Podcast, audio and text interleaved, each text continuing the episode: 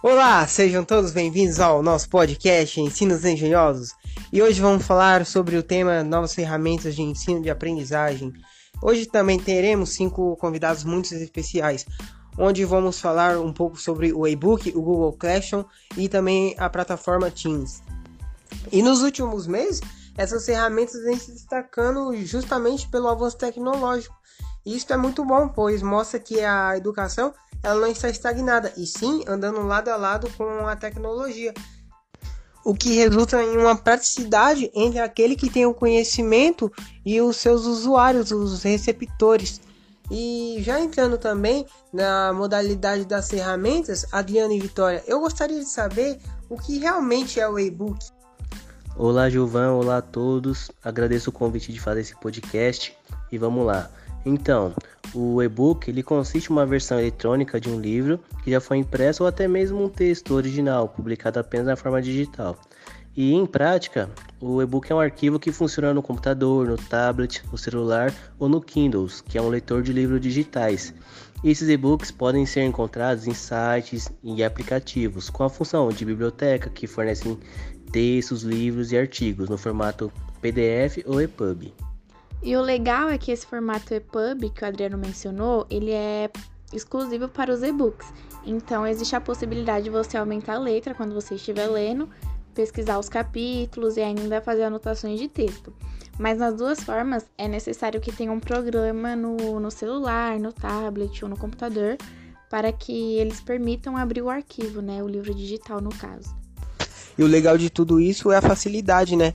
Pois hoje, se você quiser ler um livro ou até mesmo é, um documento, você consegue ter esse acesso na palma da sua mão através do smartphone.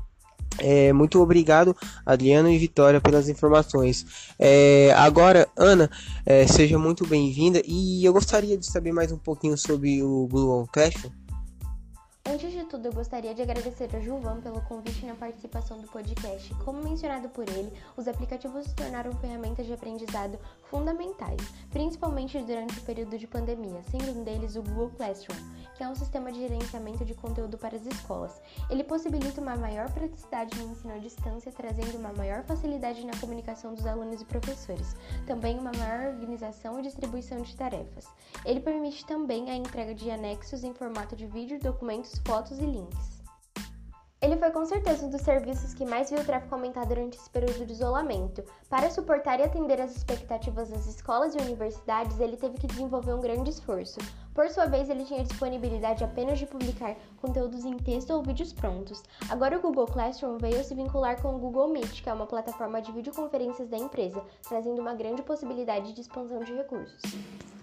Isso é incrível, pois é, o Google Classroom ele não se estagnou e sim cada vez mais ele está se renovando. Isso também me lembra de outra plataforma bem semelhante com essas características, que é o, a plataforma Teams. É, não vou dar spoiler, né? Porque isso aí vai ser o nosso próximo tema. Então eu vou deixar para o Eliseu e o Ricardo falar mais sobre isso. É, meninos, sejam muito bem-vindos.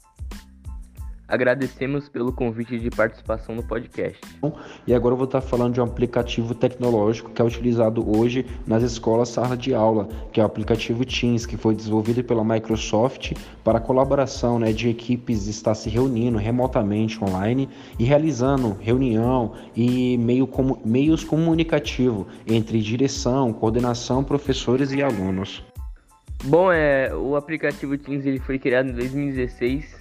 Ele veio com o propósito de fazer reuniões no estilo remoto entre organizadores e convidados. Então ele não foi necessariamente feito para uso na pandemia, mas em 2020 ele ficou muito mais usado do que era antes.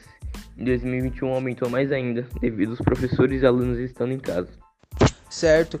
E o que eu consigo também perceber é que nos últimos anos ele vem buscando mais esse cenário de sala de aula, né? Onde tem os mentores ou professores e também os alunos para criar aquela relação harmônica entre eles. Sem contar também que as funções disponíveis dentro da plataforma que é bem semelhante ao conteúdo da sala de aula, onde você consegue realizar provas, entregar trabalho através de arquivos e até mesmo o professor consegue realizar é, a chamada através de um relatório daqueles alunos que estiveram presentes. Bom, a nossa conversa está muito boa, mas infelizmente está chegando ao fim.